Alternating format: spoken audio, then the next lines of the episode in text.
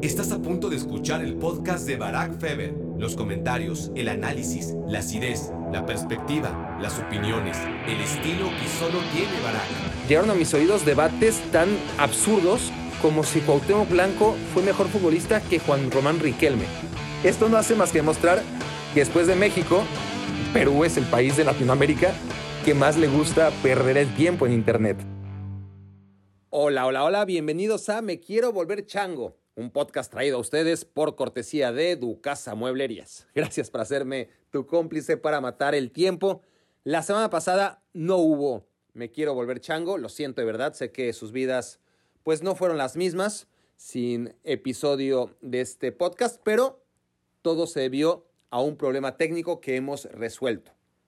A ver, a ver, a ver. Es verdad que a nuestros patrocinadores sí tuve que darles esta excusa corporativa, ¿no? El típico fallas técnicas que tantas cosas engloba, ¿no? Eh, no deja de ser una ambigua razón por la cual este podcast no pudo presentarse en sociedad en la semana donde le tocaba. Hay que tomar en cuenta que tiene patrocinios y, que estos patrocinadores pues están invirtiendo ¿no? su, dinero en el podcast con mucho esfuerzo y mucho amor y lo menos que puedo hacer yo por ellos es demostrarles o tratar de demostrarles que están invirtiendo en un proyecto serio. Eh, pero la verdad es que más allá de la seriedad de me quiero volver chango, a ustedes siempre les digo la verdad. Y claro, cuando digo ustedes, pues eso incluye también a Ducasa y a Luis González, el querido asegurador de esta comunidad, que ahora sí, después de mi excusa corporativa, van a conocer la razón porque no se habría oído bien que les dijera que la semana pasada no hubo Me quiero volver chango porque mi socio Isaac, que es quien sube a la nube de la podcastósfera los episodios de Me quiero volver chango, pues mi socio Isaac se fue de vacaciones y, no avisó a tiempo. Es más, aquí estoy abriendo en mi WhatsApp mi historial con, con Isaac y les voy a leer para que vean que, que aquí la transparencia manda. Dice Isaac, el, ojo, lo hice el martes pasado, ¿no? El martes me, escribe, ¿qué onda? Oye, voy a estar sin señal hasta el lunes. Segundo mensaje, podré subir el podcast el lunes. O sea, como diciéndome, por eso te estoy avisando. A lo que yo con semejante golpe, solo se me ocurre responder, ouch. Me responde Isaac, perdón por avisar hasta ahora. Yo le digo, ¿y no hay nadie que lo haga en vez? O sea, no hay nadie que suba, ¿se entiende? El, podcast en lugar tuyo. A lo que Isaac me responde, mm, pues no, y un minuto después, o sea, ya no les puedo mostrar ahorita. Mi respuesta es un emoji enojado, amarillo, ojo, no rojo, para que tampoco se fuera de vacaciones Isaac pensando que yo estaba muy enojado con él, ¿no? Solo moderadamente enojado, por eso el emoji con la cara enojada amarilla, pero no al grado de llegar a roja. Y luego, como no me contestó, le puse felices vacaciones, entre genuina y sarcásticamente, ¿no? Y ya no me respondió más. Así que en parte les cuento todo esto, que podría considerarse una charla privada, y que de hecho lo fue, pero lo comparto porque sé que todos mis amigos, de todos mis amigos más cercanos, el único que seguro no escucha Me Quiero Volver Chango, paradojas de la vida, ese es Isaac. ¿no? El, socio de Me Quiero Volver Chango es el único que, que, no va a escuchar y yo sé, este podcast, ya saben, en casa del herrero cuchillo de palo. Así que aquí mismo le puedo mentar la madre a mi socio y no hay manera de que se entere, pero no lo voy a hacer, no lo voy a hacer. De hecho, si Isaac supiera que la rola de Ducasa ya está instalada al inicio de cada episodio, probablemente no estaría de acuerdo, ¿no? Pero, pero no lo puede saber porque no escucha el podcast, ¿no? Porque aquí, entre nos, va más allá del contrato, ¿no? En nuestra colaboración con Ducasa, ¿no? Ducasa Mueblerías merece esto y más por apoyar Me Quiero Volver Chango desde el inicio. Así que aunque Isaac lo desapruebe, que no lo va a desaprobar porque no se va a enterar, corre la rola, maestro. Mueblerías Du Casa. Diseñamos lo que imaginas para tu casa o la oficina. Mueblerías Du Casa. Tu casa, tu casa, tu casa, tu casa. Desde tu le damos vida a tu ilusión. Diseñamos lo que imaginas. Mueblerías Tu casa. Bueno, una vez que balconeado a Isaac. Si necesitas un mueble para tu balcón, tu casa, ¿no? Ahí en, en la terraza, eh, si lo que quieres es un mueble en forma de balcón o de balón, Ducasa. Si lo que quieres es una buena melodía, pues Ducasa, ¿no? Aprovecha los descuentos reales del buen fin en Ducasa, Ducasa, Ducasa, tu casa. Ducasa, Ducasa, Ducasa, tu casa. No lo olvides. Empezamos ya. Es un tema que piden mucho, pero quería esperar a que se calentara un poquito eh, con esto de las jornadas FIFA. La selección durante este año tuvo poca actividad y, y, la verdad es que en estos partidos se le vio bien al equipo de Tata Martino, pero no voy a adentrarme en el análisis de los partidos contra Japón, Corea, Argelia y Países Bajos, que son los más recientes, sino en la relación de aficionados y medios con la selección, porque, ah, como somos extremistas, ¿no? La selección más mediana del mundo es la selección mexicana. Pero insistimos en ser los mejores o los peores porque odiamos la medianía, que es realmente lo que nos toca, porque el mejor solo es uno, el peor solo es uno. Los demás, unos más cerca, otros más lejos, de los mejores y de los peores, pero somos medianos y, y México está claramente dentro de esta medianía a nivel de fútbol. Y lo digo en esta semana en especial, porque esto va a cambiar al primer revés ¿no? de la selección de Tata Martino que llegará, seguro. Pero me refiero a que estos días llegaron a mis oídos debates tan absurdos como si Cuauhtémoc Blanco fue mejor futbolista que Juan Román Riquelme. No sé si ustedes también tuvieron que soportar ese intento, ese remedo de debate. O que previo al partido de Corea se llegó a debatir si el Chucky Lozano es mejor que Jung Min Son. A ver, casi todo es debatible en el fútbol, pero es que el solo hecho de que sea materia de discusión, e incluso según lo que me cuentan, hay mucha gente que piensa que Cuauhtémoc fue más que Riquelme o que Chucky es mejor que Son. Bueno, eso nos habla de dos características del aficionado y, del periodista mexicano en, general.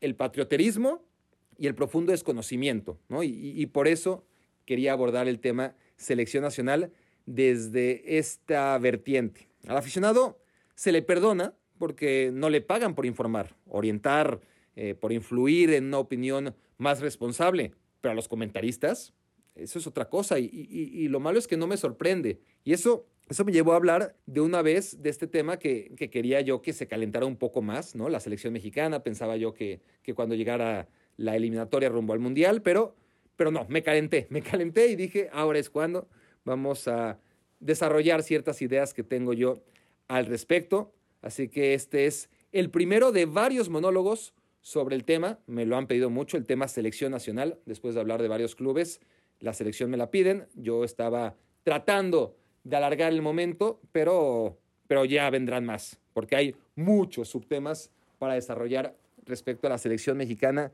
de fútbol. Pero hoy ahondemos en ese extremismo respecto a la selección nacional, que es especialmente evidente en los mundiales. ¿no? Siempre llegamos seguros de que México va a ser el ridículo.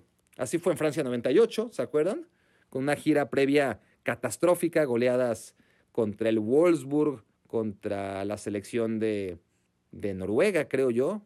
Luego, en 2002, también, ¿no? Con, con el grupo la muerte, según nosotros, nos iba a ir fatal. Quizá la única excepción fue 2006, ¿no? Ahí sí llegaba la selección bien, muy inflada, eh, desde mi punto de vista, tras la Copa Confederaciones, pero, pero había mucho optimismo, demasiado optimismo, de hecho, en el entorno de aquel Mundial, pero fue excepción porque Sudáfrica 2010, Brasil 2014, eh, Rusia 2018 se encaraban con pesimismo. Y luego, dos partidos después, eh, el que era ellos, la selección, los jugadores, el entrenador, pero, pero siempre analizados desde afuera, pues ya se convirtió en nosotros, ¿no? Eh, ya, ya, no son los directivos, el entrenador, se llame como se llame, ya después de dos partidos en donde el equipo empieza a ilusionar, porque pasa en cada mundial, entonces ya todos a bordo del barco que ganará el mundial, ¿no? Porque, porque ese era el ambiente cuando México le empata a Italia, por ejemplo, en 2002, jugando mejor que Italia, por cierto. O en 2010, cuando México vence a Francia. Y en 2014 lo mismo, ¿no? Eh, después de darle un baile a Croacia. Son 90 minutos donde todo cambia y lo que era un desastre se vuelve el sueño, el sueño no solo del quinto partido, sino de ser campeón del mundo. Y por supuesto también pasó, no lo olvidemos, tras la victoria sobre Alemania en el último Mundial en Rusia, ¿no? Recuerdo, de hecho, en, en, esta última Copa del Mundo, donde todo el mundo decía México va a perder contra Alemania, como si no hubiesen visto tantas veces a la selección mexicana competir, casi siempre empatar, eso sí, pero bueno, en el caso de Francia le ganó a Francia, le había empatado dos veces a Italia en fase de grupos, le había, por supuesto, que hecho partidos importantes a Brasil, Brasil como local en, en Maracaná, en fin. Pero de todas formas, todo el mundo estaba seguro de que México iba a perder contra Alemania. Y México gana. México gana, como ustedes recordarán, y empieza un ambiente de total algarabía, ¿no? Si, México le ganó al campeón del mundo, ¿por qué no pensar que México puede ser campeón del mundo? Y me acuerdo, les decía, que estaba viendo México-Corea con mi cuñado, lo estaba viendo en la tele, por cierto, aclaro, porque tristemente no me llevaron a Rusia en el último mundial, me lo perdí, y México que, que venía de hacer un partidazo en contra de Alemania, tiene un penal y cuando se perfila Vela, dice mi cuñado, me acuerdo perfecto, ¿no? Eh, no lo vayas a fallar, pendejo. Pero, pero se lo dice, se lo dice al monitor, obviamente, pero, pero sin ningún tipo de súplica ni como exhibiendo ningún cariño, ¿no? hacia el jugador, ¿no? Carlos Vela se alistaba a lanzar el penal contra Corea y lo único que le dice Armando es, no lo vayas a fallar, pendejo, ¿no? sin ningún tipo de simpatía, vamos, como sacando el paraguas, ¿no? Eh, y con la esperanza, quizás inconsciente, muy dentro de él, de, de que lo falle, ¿no? Y, y, de ganar él, ¿no? De, de, decir, ah, sabía que lo iba a fallar, se los dije, qué pendejo es, como anticipando el desastre que siempre le ocurre, ¿no? Al final a la selección mexicana tarde o temprano. O sea, aún después de la gran ilusión que generó México en contra de Alemania, la desconfianza se mantenía intacta, ¿no? A la hora buena. Y yo sé que no todos son como mi cuñado Armando, pero sí sé que gran parte de ustedes y de ellos, pues encaró con las mismas dudas aquel penal de Carlos Vela en contra de Corea y, y bueno, Vela anotó y México ganó, pero bueno, ya saben qué, qué pasó después, ¿no? Al final se cumplieron los pronósticos que, que claramente acaban por cumplir 31 de las 32 selecciones ¿no? que van a la Copa del Mundo. O sea, la diferencia es que en México esto se nos da en bloques de cuatro partidos siempre, nunca son tres, nunca son cinco, son cuatro siempre. Y, y esos cuatro partidos nos alcanzan para creernos primero la selección que mejor fútbol practica en la fase de grupos, porque eso suele decirse de nuestra selección, y luego irremediablemente nos confirmamos como los únicos que siempre perdemos a la hora buena, o al menos eso es lo que creemos. Porque es eso, ¿no? O sea, yo no estoy legitimado para opinar cómo son en otros países, pero en México tenemos una necesidad de reconocimiento, ¿no? O sea, lo de un mexicano inventó la tele a colores. Sí lo sabía, ¿no? Y pues alguien tenía que inventarla, ¿no? O sea, ¿por qué estamos tan orgullosos de González Camarena? No, no lo sé. ¿Es, ¿Es eso lo único que le dimos a la humanidad? la tela a colores, ¿en serio? Que además, de todas formas, se iba a inventar tarde o temprano. Y, seguro que es un tema polémico y no sé cuántas antipatías me vaya a generar. Pero bueno, si ya hice enojar a Cruz Azulinos, Chivas, eh, merengues, etcétera, con mis monólogos previos, pues ahora quizá vaya a tocar fibras aún más sensibles.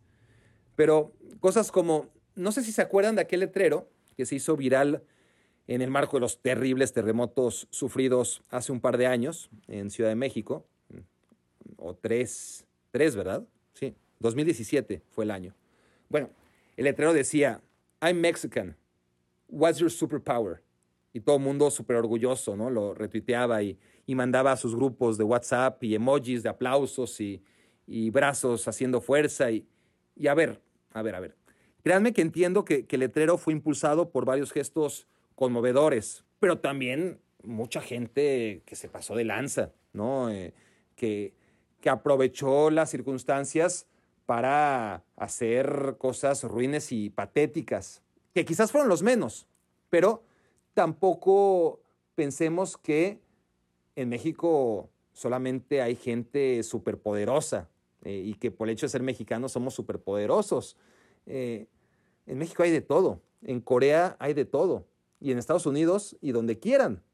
Personas buenas y malas. Pero ese letrero tan viralizado, I'm Mexican, what's your superpower?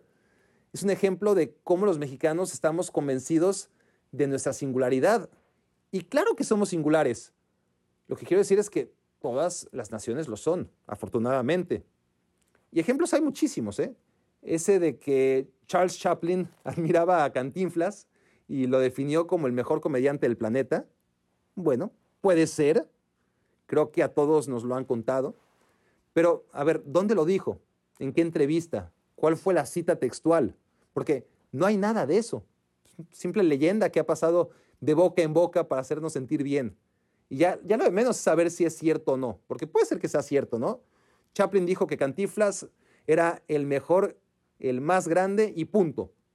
Yo no sé si el humor de Cantinflas era tan universal como para que alguien que no hable español, sobre todo por esto lo digo, eh, teniendo en cuenta que el humor de Cantinflas se basaba mucho en el lenguaje que él empleaba y no tanto en los gestos, pues yo no sé si alguien que, no hablaba castellano como Chaplin lo entendiera también, ¿no? Yo, yo creo que necesita, se necesita mayor contexto para entender el humor de Cantinflas.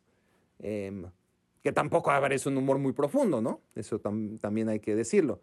Pero me cuesta trabajo pensar que mediante traducciones Chaplin haya valorado en su justa medida a don Mario Moreno, que sin duda era un grande, eh, quiero decirlo, no, no, que nadie se ofenda aquí, pero la verdad yo no creo que Chaplin lo haya dicho.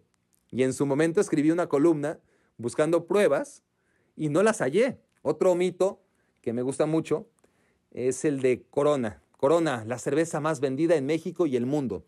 Todo el mundo lo creemos. Todo el mundo lo hemos escuchado tanto que lo damos por hecho. La cerveza Corona es la más vendida del mundo. Y la realidad, si buscan en Google, que es un invento maravilloso, si se sabe utilizar para sacarnos de cualquier duda, pues la verdad es que Corona es la novena cerveza más consumida del mundo, que no está mal, pero no es la más vendida, ni la segunda ni la tercera. Está en el top 10, apenitas y, y gracias.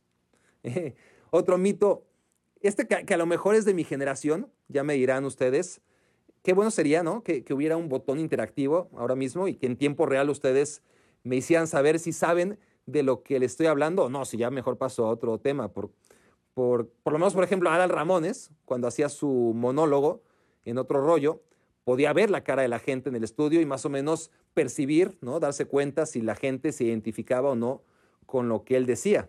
Y a ver, y aquí es, este es otro tema, ¿no? Que me interesaría saber si, si existiera esa herramienta en tiempo real para conocer su opinión y su reacción, porque yo estoy dando por hecho que todos ubican el monólogo de Adal Ramones y hasta que marcó de alguna manera, por mínima que sea su crecimiento, ¿no? Eh, sea cual sea la edad que tuvieran en los tiempos de otro rollo.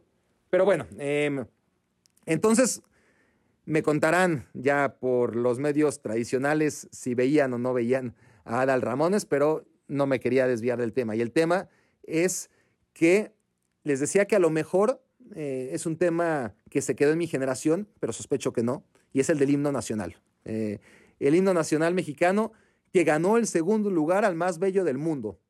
Nos lo han repetido o nos lo repitieron a, los chicos como yo, eh, los que sean de mi edad, seguro que lo tienen claro. Los más jóvenes quizás ya no tanto, por favor díganmelo.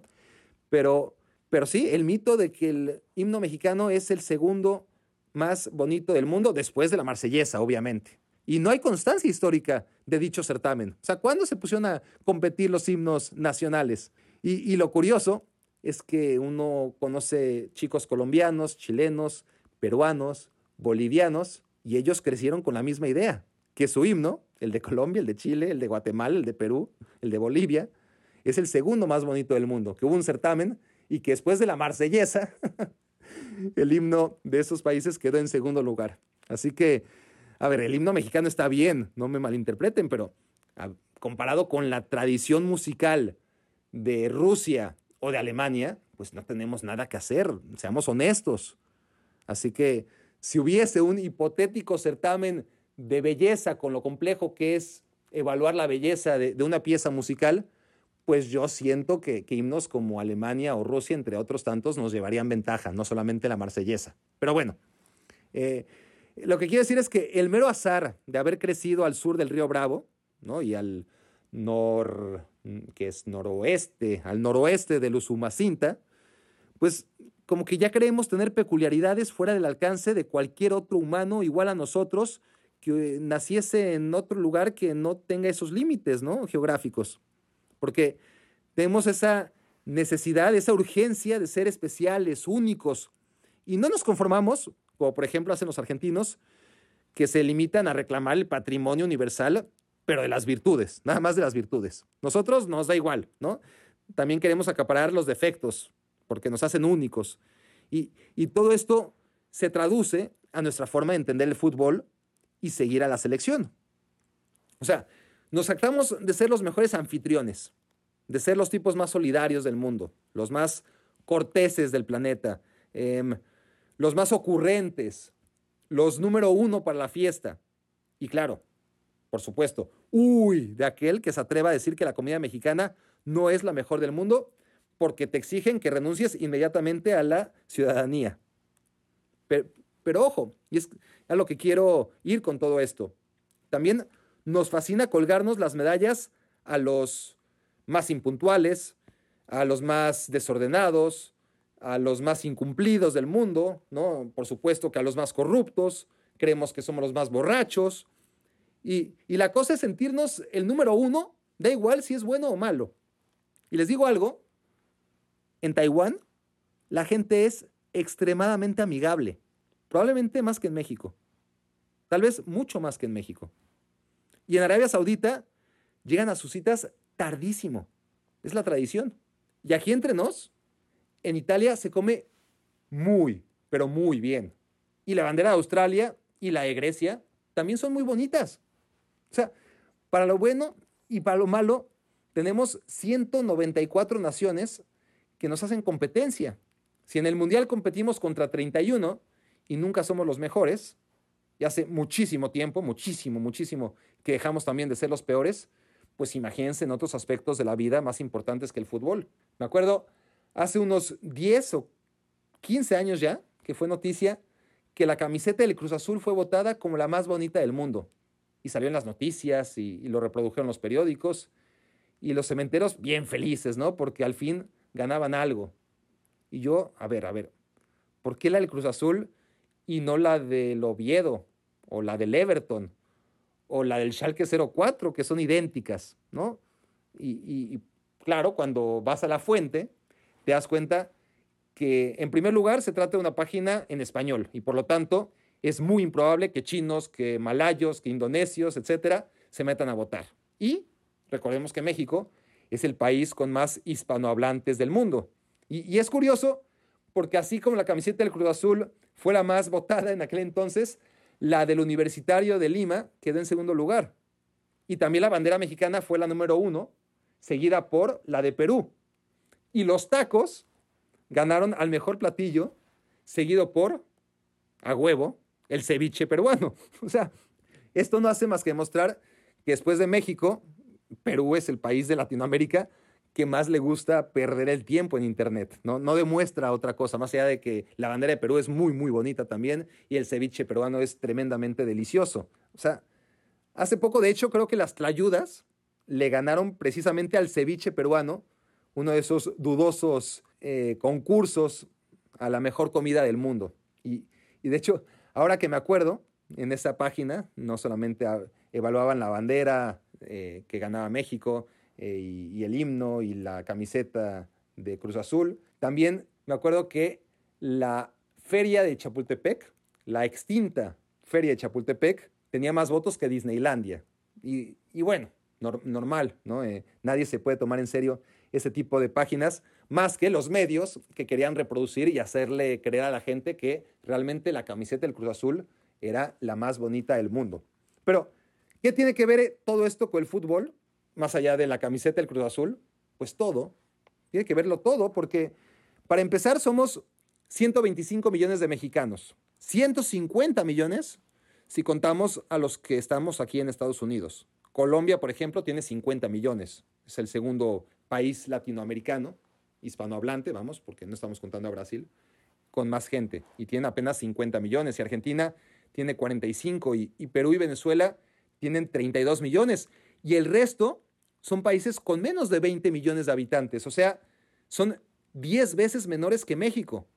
Y esto, aunque no se refleja en la calidad de las elecciones nacionales, porque nunca obedece la demografía con la calidad de los equipos de fútbol. Recordemos que los países con más habitantes del mundo suelen ser los que peores selecciones de fútbol tienen. Em, China, la India, Indonesia, em, bueno, Estados Unidos, aunque parece que eso puede cambiar pronto. Eh, Brasil es la única excepción. Bueno, el caso es que lo que les quiero decir con esto es que el target de los patrocinadores, ¿no? Porque esto no se refleja en la calidad de la selección, pero sí en el consumo. Y entonces el consumidor, el aficionado, es más bien un target para patrocinadores que ven en el aficionado al fútbol promedio el cliente que va a seguir los prepartidos, los postpartidos, los anuncios que ponen en medio y que de hecho los anuncios que ponemos en medio son la razón de ser de todo lo demás. Y a veces, ¿no? Entre chela y chela, entre previa y post, el aficionado promedio del que hablamos se chuta hasta los mismísimos partidos, ¿no? Eh, eso los consumidores menos activos, porque luego están los otros, los que van al estadio, el promedio, ¿eh? Siempre hay honrosas y numerosas excepciones, pero la impresión que nos dejan es que el aficionado a la selección está en el estadio solo para esperar cada saque de portería para que el rival pues saque ¿no? Eh, de meta y, pase lo que ya saben que pasa. ¿no? Y, parece que, está más nervioso y, más a la expectativa de que llegue por fin ese momento que de cantar un gol para poderle gritar puto al portero. Eso es lo que realmente les divierte, eso es lo que gritan con orgullo y regocijo, porque por más campañas de concientización que hagamos, nadie les va a convencer de que divertirse está mal. Y total, así somos los mexicanos, ¿no? Estoy seguro de que ese es su principal argumento. Y el aficionado de la selección en Estados Unidos es aún más complicado porque es deplorable ver en cada Copa Oro cómo arrojan basura en los corners, ¿no? al caribeño o al centroamericano en turno, y cómo se ha bucheado el himno del país donde vivimos, ¿no? En este caso, el de Estados Unidos, pues es realmente doloroso. Es una gran afición la mexicana por número, pero solo hay que ver cómo se portan en los mundiales. Y esta es otra cosa en esta dualidad extremista en la que solemos decir que es la mejor afición del mundo, pero también lamentar la imagen que estos borrachos dan de México, ¿no? Como, como si la gente estuviera realmente muy preocupada de si son ingleses, si son mexicanos, si son argentinos los que causan desmanes. O sea, son personas sin educación y punto pero siempre vivimos con el pendiente, ¿no? Con la preocupación por la imagen que pueda dar el mexicano en el extranjero. Pero es verdad que si hablamos de la calidad del aficionado mexicano, hay pocos argumentos más allá de la cantidad, porque al menor enojo ya le gritamos ole al rival que no liga más que tres pases mal dados seguidos en el Estadio Azteca, pero ya es suficiente, ¿no? Es un tema de consumo y, y eso es lo que le interesa a la federación de todas formas, ¿no? Todo lo demás le da igual. Mi tesis aquí es que al mexicano promedio ni siquiera le gusta tanto el fútbol como se cree. Sí que le fascina el desmadre que se genera alrededor del fútbol. Tener algo de qué cotorrear el lunes en la chamba, ¿no? Eh, irse a emborrachar al ángel cuando México gana un partido importante, tomar cerveza con los cuates y voltear la tele cada vez que el narrador grita gol, ¿no? Para exclamar, uy, ¿no? o qué poca madre si, si el gol fue en contra, o en fin, para después, en cuanto acabe la jugada de peligro, retomar las carcajadas y seguir en lo suyo, porque así suelen ser las reuniones que ponen como excusa el partido. Lo que menos importa es el partido. Y no digo que esté mal, lo que digo es que a final de cuentas al aficionado mexicano promedio, no estoy diciendo que a todos, claro que estoy generalizando, pero no entiende el fútbol desde otra aproximación mucho más, ya no científica, porque eso lo vemos en los medios, ¿no? Eh, no hay lugar para el análisis científico, es aburrido y a la gente no le gusta. Simplemente le gusta más lo que hay alrededor del fútbol. Y por eso también es una cuestión en la que la televisión es lo que le ofrece al aficionado y el aficionado ya acostumbrado a que eso es el contenido que le da, pues es lo que consume y es lo que pide. Pero a la vez también es que el aficionado es lo que le gusta más, eh, esa sensación de, no le gusta tanto el análisis de lo que pasó en la cancha, sino todo lo que hay alrededor, todo lo que puede ser considerado más superficial. Y es un poco como el huevo o la gallina, ¿no? Es decir, ¿qué, fue primero? Que los medios eh, son tan malos en México que le dan al cliente, en este caso al consumidor, al aficionado, información extrafutbolística, o será que esto es lo que pide en realidad el aficionado porque el fútbol como tal, el fútbol cancha, no le interesa demasiado. Incluso, incluso los que van a los estadios, que supuestamente albergan a los más fanáticos, supongo que dependerá de la plaza y obviamente de la gente, hay de todo, insisto, pero desde mi experiencia, y miren que viví desde la cancha muchos partidos en muchas plazas distintas, en muchos estadios, a mí me llamaba la atención como uno de los momentos de mayor emoción eh, y donde la gente despierta suele ser el medio tiempo, ¿no? Cuando, cuando las sedecanes van dando la vuelta al ruedo, eh, cuando las cervecerías hacen sus estúpidos concursos a mitad de la cancha, esos son los que acaban entreteniendo más a según qué gente que los propios futbolistas a lo largo de un partido que muchas veces se hace largo y tedioso. Y está bien. El tema es que luego esta gente es la que suele criticar sin conocimiento ni argumentos y es fácilmente influenciada por esos deplorables personajes que salimos en la tele y que muchas veces analizamos y entendemos aún menos que ellos. Y, a ellos no les pagan, a ellos se les perdona, ¿no? Vuelvo a lo mismo. Eh, ellos son los clientes. Así que ese es el gran problema que me parece va más allá del fútbol. Entonces, ¿qué pasa? Que si la selección golea, no tiene ningún mérito porque el rival es infame. Si gana por poquito, la selección es un desastre de todas formas. Si pierde o empata, lo mismo. Y, y los comentaristas nos limitamos a denunciar ya sean las rotaciones de Osorio, o las negativas a cada convocatoria de Carlos Vela, etcétera, etcétera, ¿no? Ya, ya veremos qué le encontramos a, Tata Martino, porque la realidad es que la mayoría no tenemos idea ni interés de hablar del juego. Tal es así que nos sentimos como peces en el agua cuando la noticia se desvía fuera de la cancha. Ahí sí que impartimos lecciones de periodismo amarillista. Estoy generalizando, ojo, que nadie se me ofenda. Exigimos que México vaya al Mundial, demandamos que lo haga caminando, ¿no? Los comentaristas. Y reclamamos que además nos diviertan, ¿no? Eh, acampamos con el equipo y las cámaras y, la producción fuera del Estadio Azteca 16 horas antes de la batalla inicial. Desplegamos recursos técnicos y humanos para cubrir el evento. Debatimos hasta la extenuación cuántos goles hay que meterle al rival en turno, ¿no? Para, para no hacer el ridículo.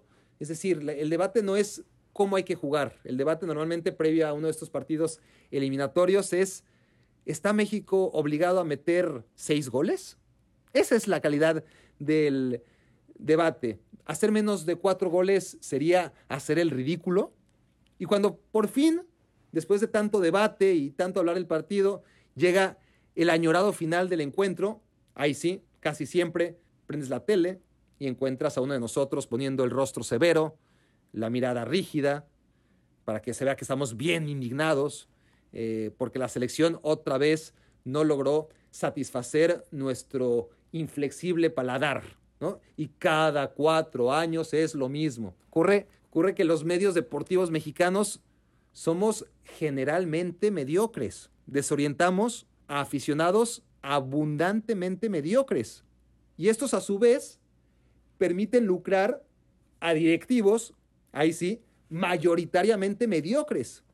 Y es un círculo que no para, ¿eh? Porque estamos con estos directivos que, son tan malos, tan pero tan malos, que le hacen el trabajo fácil a los medios mediocres con todas las mamadas que hacen, ¿no? Se, se retroalimentan, nos retroalimentamos los unos a los otros, porque los partidos serán moleros y bla, bla, bla, pero bien que los transmitimos, ¿no?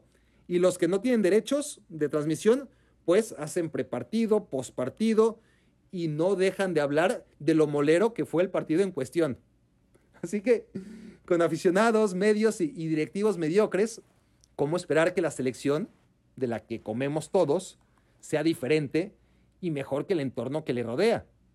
Y aún así, les digo que el nivel del tri es francamente superior al del otro tri, ¿no? Ese tri integrado por medios, aficionados, directivos, ese triunvirato, que, que somos mucho peores. O sea, ¿se imaginan, honestamente, lo bochornosa que sería la actuación de México si existiera un mundial de directivos, inclusive de aficionados o de reporteros? Que nuestros futbolistas, a pesar del enfermizo entorno que les envuelve, disten tanto de estar entre los peores del mundo, la verdad es una bendición, casi un milagro. O sea, México lleva siete mundiales demostrando que está entre los 15 mejores del mundo. No puede haber error ahí.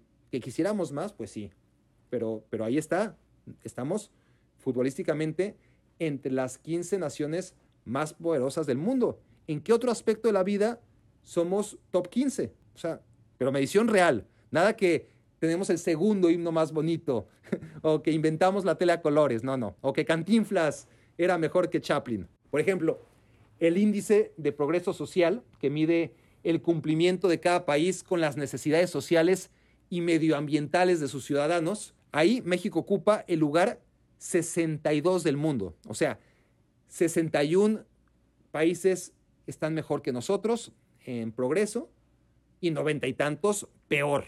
Luego está el índice de desarrollo humano y este mide la calidad de vida en general, o sea, educación, ingreso per cápita, qué sé yo, eh, esperanza de vida. Y ahí estamos peor, porque ahí somos 76 del mundo, tabla media alta, si queremos consuelo, porque hay 75 países mejores que nosotros en calidad de vida, pero 100 peores. Y somos el segundo país más obeso del mundo. Mentira, mentira también.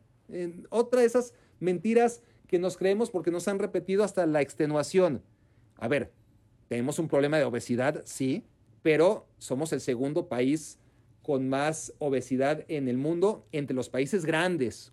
Porque si tomamos en cuenta todos los países y en lugar de contar cuántos sufren obesidad, el porcentaje de la población que es obesa, ahí, ahí México es el 40. Por números totales, sí que está detrás de Estados Unidos. Ahora, por población obesa per cápita, Samoa Americana es el número uno.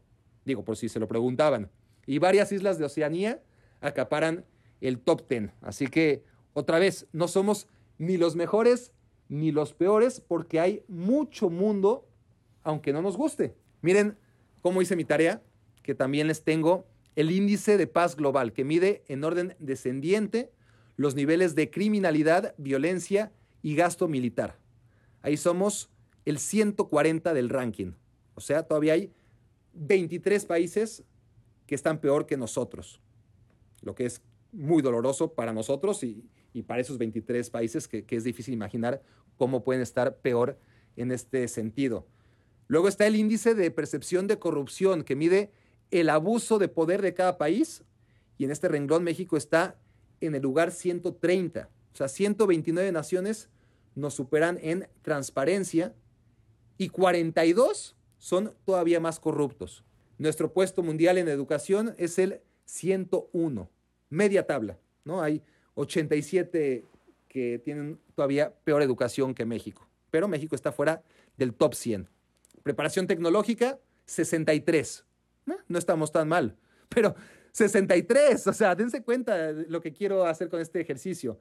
Eh, es el mejor número que ha salido y, y en fútbol somos mucho mejores. ¿Y saben, saben dónde no estamos tan mal? En atención médica.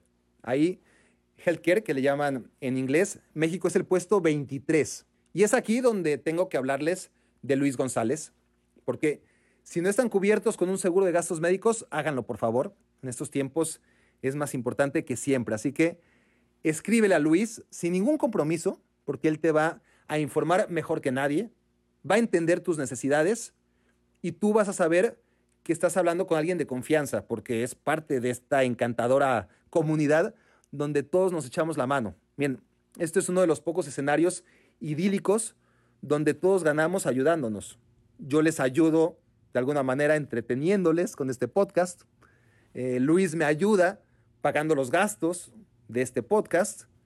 Y ustedes escribiéndole a Luis ayudan a que Luis pueda seguir ayudándome y por lo tanto todos nos ayudamos. Pero lo más importante es que Luis los va a ayudar a que su salud y su patrimonio, que no hay nada más importante que esas dos cosas, no se queden desprotegidos. Así que si están escuchando este podcast en YouTube, ahí en pantalla tienen los datos de Luis para que le escriban por WhatsApp o email.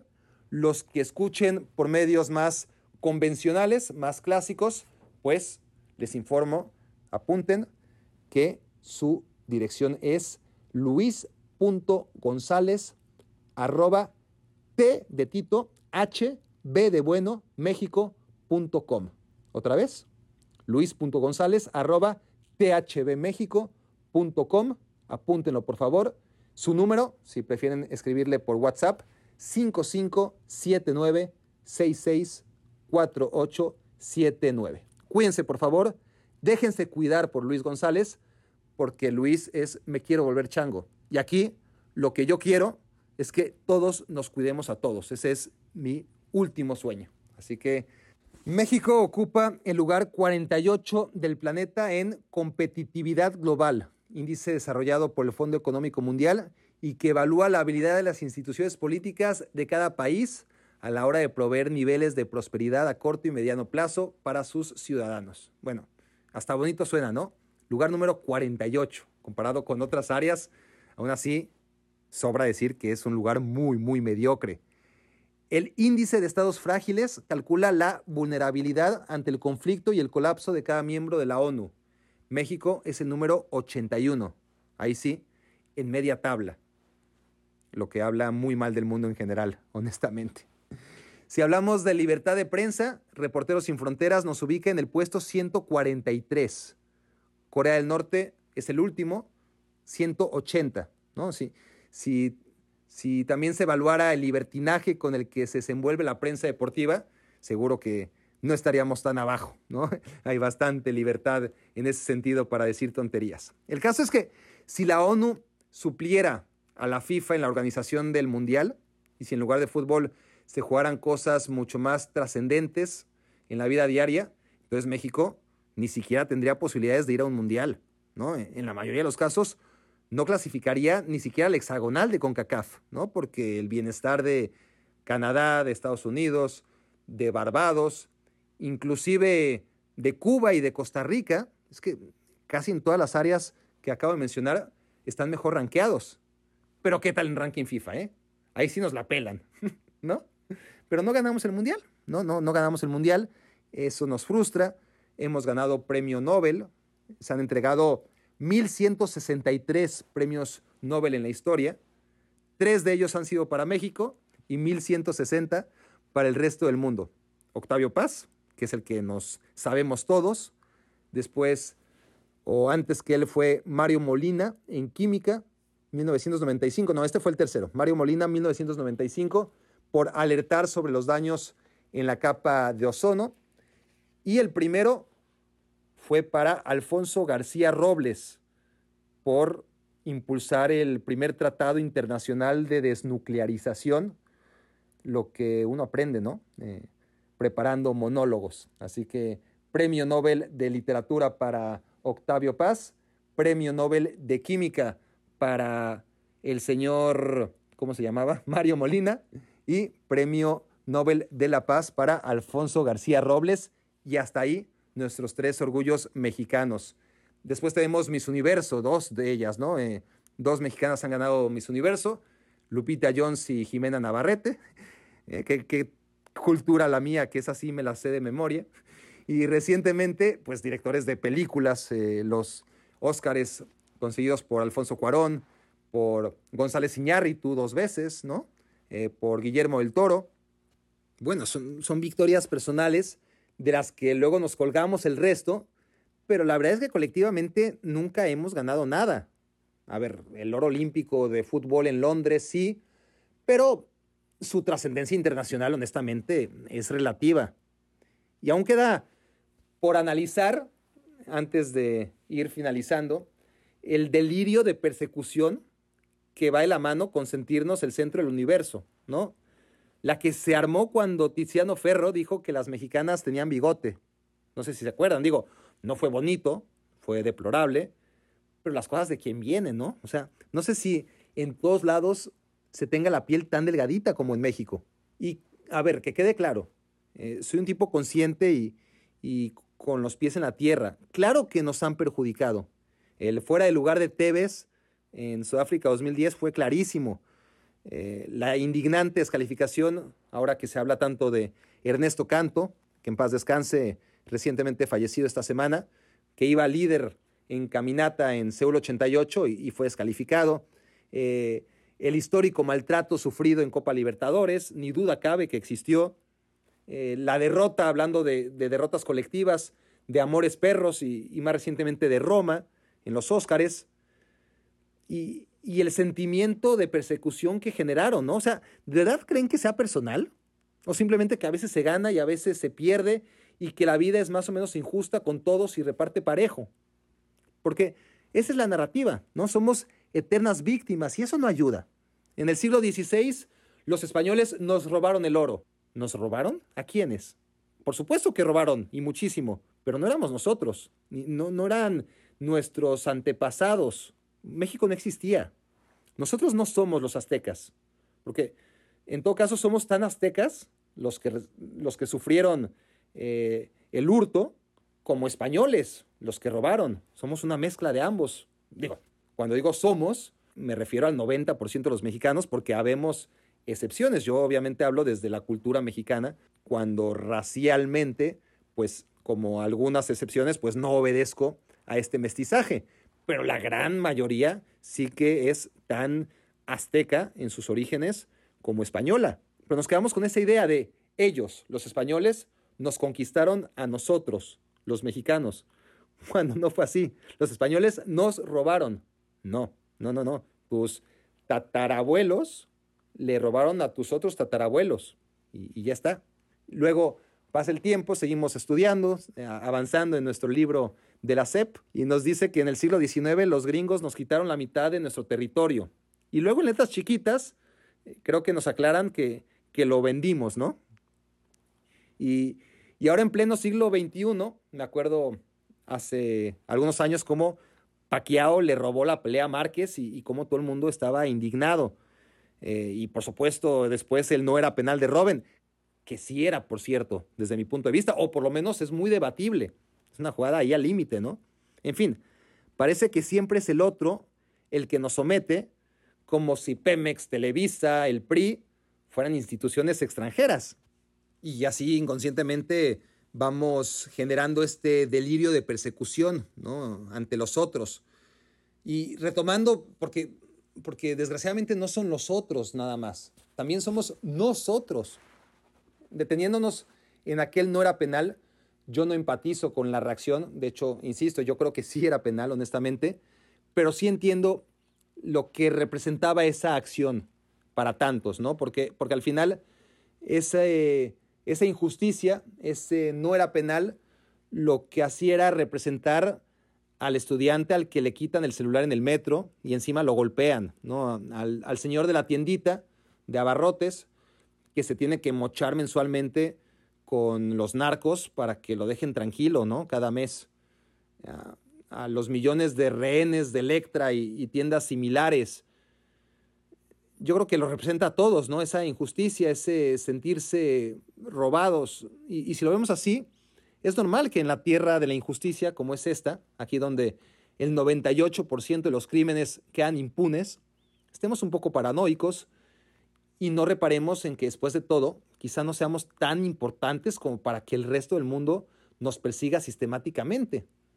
Por ejemplo, eh, la última, la, de Hugo Sánchez y, estos premios, estas nominaciones al Balón de Oro histórico y cómo de manera injusta, sí, yo creo que injusta, Hugo Sánchez no estaba. Pero tampoco estaba Nordal, ¿no? Nordal, sueco, tremendo, gigante, impresionante, que en la historia del Milan es exactamente lo mismo que es Hugo Sánchez en la historia del Real Madrid. Y bueno, es que no fue personal con Hugo Sánchez, fue una equivocación, pero en México a veces parece que es en contra de nosotros, nos lo tomamos muy personal. ¿no? Y, y cuando se trata de selección nacional, somos muy dados a confundir fútbol y patria, objetividad y desprecio. Eh, cuando se trata de ser objetivo con la selección o incluso con un podcast como este, habrá quien me tilde a mí de despreciar a lo mexicano, cuando no, al contrario, yo lo que quiero es aportar. La crítica se confunde con malinchismo. El ganar para alcanzar un estado de satisfacción y paz mental por haberte esforzado al límite de tus capacidades, se confunde con el ganar nomás para callar bocas. Y en lo personal, lo último en lo que pienso yo cuando salgo a la calle, no sé ustedes, es callar bocas. Sé que hay personas que valoran profundamente mi trabajo, la mayoría de ustedes, gracias, otras que lo subestiman, y que por más que me esfuerce en el día a día, la mayoría va a seguir sin advertir mi existencia, la gran mayoría. Pero jamás reparo en ellos cuando alcanzo mis metas. Cuando logro darle vuelta a la tortilla, cuando consigo lo mejor que soy capaz de conseguir, no pienso en los demás, no pienso en los que no confiaron en mí. Pero el futbolista tiene esa necesidad, ¿no? Y, y, no se lo pasa en México. Hasta Guardiola, me acuerdo, y, me sorprendió, ¿eh? Reconoció en una entrevista que lo que realmente le mueve es tapar bocas, que eso lo impulsa a mejorar. Y, Guardiola que cualquiera juraría que está en otro nivel, ¿no? Más allá de lo que digan los demás. Se la debería de sudar, como dicen en España, pero, pero no, no se la suda. Pero bueno, ya, ya me desvié, ya me desvié y, y todo esto solamente era para tratar de explicar el tema inicial, la necesidad de poner a Cuauhtémoc Blanco por encima de Juan Román Riquelme sin ningún argumento de por medio. ¿no? ¿Cuál puede ser el argumento? El pensar que Chucky Lozano, eh, a ver, Chucky Lozano, que está muy bien, eh, y, no se trata de hacerlo menos, simplemente de tratar de valorarlo en su justa medida. Ya veremos a dónde llega Chucky Lozano. Ahora mismo Chucky Lozano está al nivel que estaba Hong Min cuando estaba en el Bayer Leverkusen hace muchos años. Hoy Hong Min es una de las dos grandes estrellas del Tottenham. Y el Tottenham es líder de la Premier League. Entonces no mejoró, ven, con que Chucky Lozano está a ese nivel o que está a un nivel por encima de Hong Min. Ya me dirán que potencialmente, no, no, no, realidad. No confundamos tanto a la gente con, con tanta facilidad, ¿no? Pero bueno, esto es a lo que me quería yo referir con el tema selección mexicana y en general como medios y aficionados contribuimos para una desinformación general ¿no? y, una pérdida de la perspectiva según el último resultado, ¿no? porque ahora México anda muy bien y con estos partidos que está jugando realmente bien, pues parece ya que, que los Jiménez, Tecatito y, y Chucky son los mejores delanteros del planeta. ¿Y saben qué? Cada fin de semana en sus equipos vemos que no lo son. No lo son. Lo están haciendo muy bien, muy, muy, muy bien. Unos mejores que otros, pero no son los mejores. Así que vamos ya a las preguntas de los changos fundadores, ganadores de esta semana. Recuerden que todavía estamos reclutando voluntarios para escribir sus nombres con letras de oro entre los fundadores del podcast, con una dotación de beneficios que seguimos preparando. ¿eh? Así que por ahora incluye la competencia en los fantasy de Champions League y de Premier League esta sesión que estamos por empezar de preguntas y respuestas, pero habrá mucho más para descubrirlo. Bueno, escriban, ya saben a dónde, a barakfeber.com. Edgar Vela me dice, ¿te gusta jugar FIFA? ¿Por qué decidiste dedicarte al periodismo deportivo? ¿Qué te motivó a dedicarte a eso? Un abrazo, Edgar. Me gusta jugar FIFA, me gustaba, hace mucho. Tenía el FIFA 99 en la computadora, imagínate. Desde entonces no lo juego. Sí que con mis amigos Carlos y Memo, por ahí de 2001, no sé si hasta 2003 llegué a jugarlo, pero nada más. Así que la respuesta creo que es no. Y luego, respecto al otro, creo que ya lo he dicho bastante. Em, era un niño con muchas ganas de empezar ya a dedicarme a, esto. Primero me di cuenta que a través de la cancha iba a ser muy complicado, pero que el fútbol ofrece más allá de la cancha otros lugares, ¿no? Para dedicarte a él y ganar dinero. Así que yo desde los 13, 14, 15 tenía eso muy presente. quería estudiar para entrenador. Pensé que mis conocimientos futbolísticos, que no se podían eh, necesariamente verificar a través de mis capacidades psicomotrices, eh, pero que a través de las ideas que tenía yo podía ser director técnico. Pero bueno, eh, también me di cuenta un poquito creciendo que eso iba a ser muy, muy complicado. Si al final jugadores es muy difícil, ¿no? Que, que lleguen a primera división y hay 25 jugadores por equipo, imagínate entrenadores, ¿no? Entrenadores hay uno. Así que me di cuenta pronto que no, que eh, la carrera de periodista podía ser una buena carrera para mí, pero mucho antes de dedicarme a buscar una universidad, yo ya estaba dentro de los medios y escribía en una revista, no voy a repetir la historia, Edgar, em, seguramente ya la conoces y si no, está en ya sea Baracnéctotas 1 o 2. Ahí está la historia de cómo ingresé a los medios. Joaquín Zárate, ¿por qué ya no se hacen las contracrónicas? ¿Has tenido algún problema con algún futbolista por comentarios hechos en alguna transmisión? No, no he tenido. Bueno, mm, bueno, a ver, problemas, problemas no.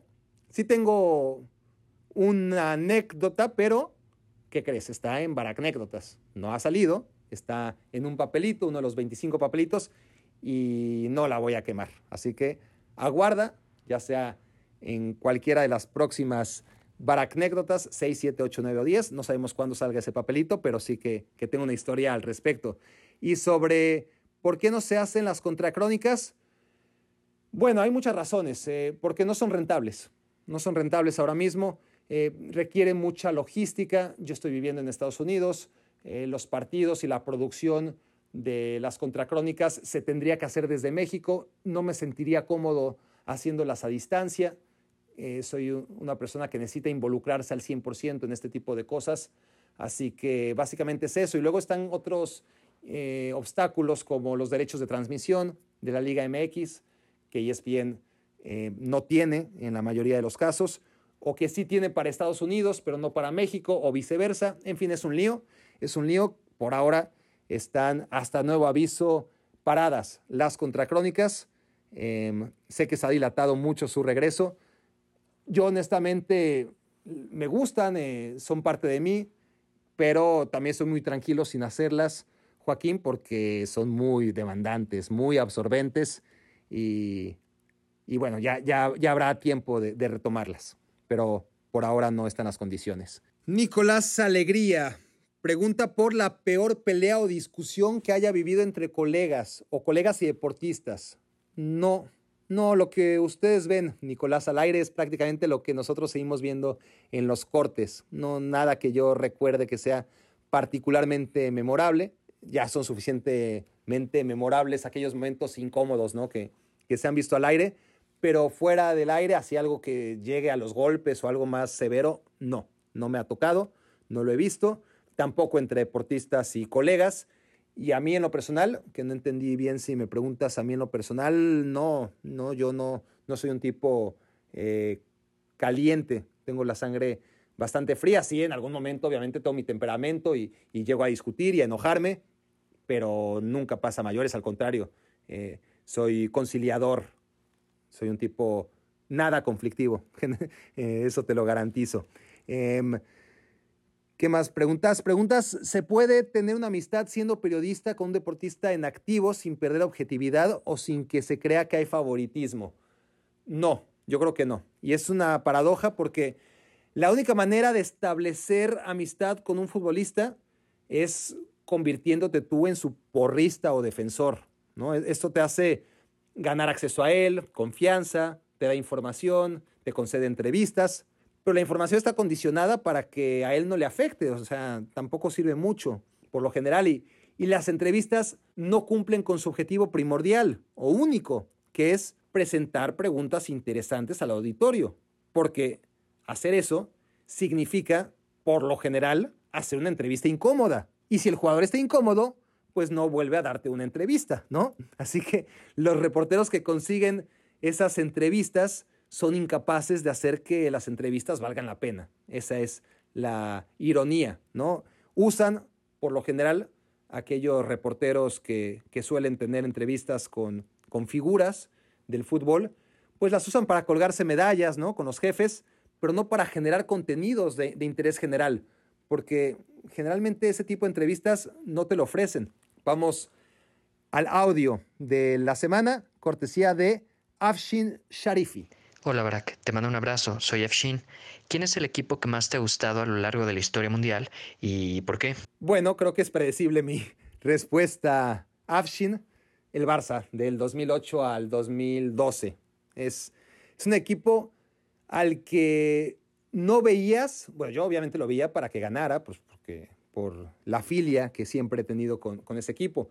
Pero mi sensación, por lo que me ha contado tanta gente, es que era ese equipo al que a diferencia de lo que ocurre ahora y ocurrirá siempre con el Barça y con la gran mayoría de los equipos, no ponías un partido del Barça para ver ganar al Barça o para ver perder al Barça. La mayoría de la gente lo ponía para ver jugar al Barça. Eso lo dice todo, ¿no? Eh, incluso los no aficionados, me acuerdo, que llegaron a interesarse por el fútbol. Aquellos que, no veían fútbol, pero veían en el Barça un fenómeno que era la máxima expresión de un juego tan interesante y tan difícil de ejecutar como es el fútbol, ¿no? Y, además lo hacían tipos normales, que, que, jugaban como si fuera el Circus Soleil, ¿no? Con una precisión, una rapidez. Eh, los Xavi, los Iniesta, los Puyol, la versión joven de Messi, eh, también te daban esa sensación de que eran buenos chicos, ¿no? Además de que lo hacían sensacional en el terreno de juego. Ese sin duda es mi equipo favorito. Y bueno, si llegaron hasta aquí, ya sé que les pido muchos favores. Eh, no sé, que aprovechen los descuentos del buen fin en tu casa y que tengan pegada esa melodía todo el santo día como chicle. Que se cuiden y dejen asesorar por Luis González. Por favor, no olviden ese consejo. Que escuchen Papalucha, todos los que sean papás por lo menos. Y por último, les digo, si llegaron hasta aquí, que sé que son los más fieles, pues sean buenos y visiten Futoral. Futoral, ¿no? Futoral en Facebook, Futoral86 en Instagram. Ayuden a este primate hermano a crecer, porque si él crece, me quiero volver chango, también lo hará. Síganlo, por favor, y háganle sentir el apoyo de esta noble comunidad. Futoral en Facebook, Futoral86 en Instagram. Es muy bonito que entre todos nos ayudemos, ¿a poco no? Ahora, que si de verdad quieren ayudar a Me Quiero Volver Chango, además de visitar al buen amigo Futoral, pueden hacerlo entrando a la sección de comentarios de iTunes o donde quiera que estén escuchando esto, califiquen y comenten una reseña sobre este podcast. Eso ayuda y mucho. Ya sé, me siento honestamente incómodo como aquella dama de la caridad, ¿no? Que va pasando la charola al final de la misa. Pero miren que al menos les estoy dando un montón de opciones para que escojan la caridad de su preferencia. ¿eh? Uh, esto fue Me Quiero Volver Chango. Gracias por hacerme su cómplice para matar el tiempo. Mueblerías Du Casa. Diseñamos lo que imaginas para tu casa o la oficina. Mueblerías Du Casa. Tu casa, tu casa, tu casa, tu casa. Desde tu imaginación le damos vida a tu ilusión. Diseñamos lo que imaginas. Mueblería Tu casa. Escuchaste el podcast de Barack Feber. Toda la información de los deportes con un toque de Barack.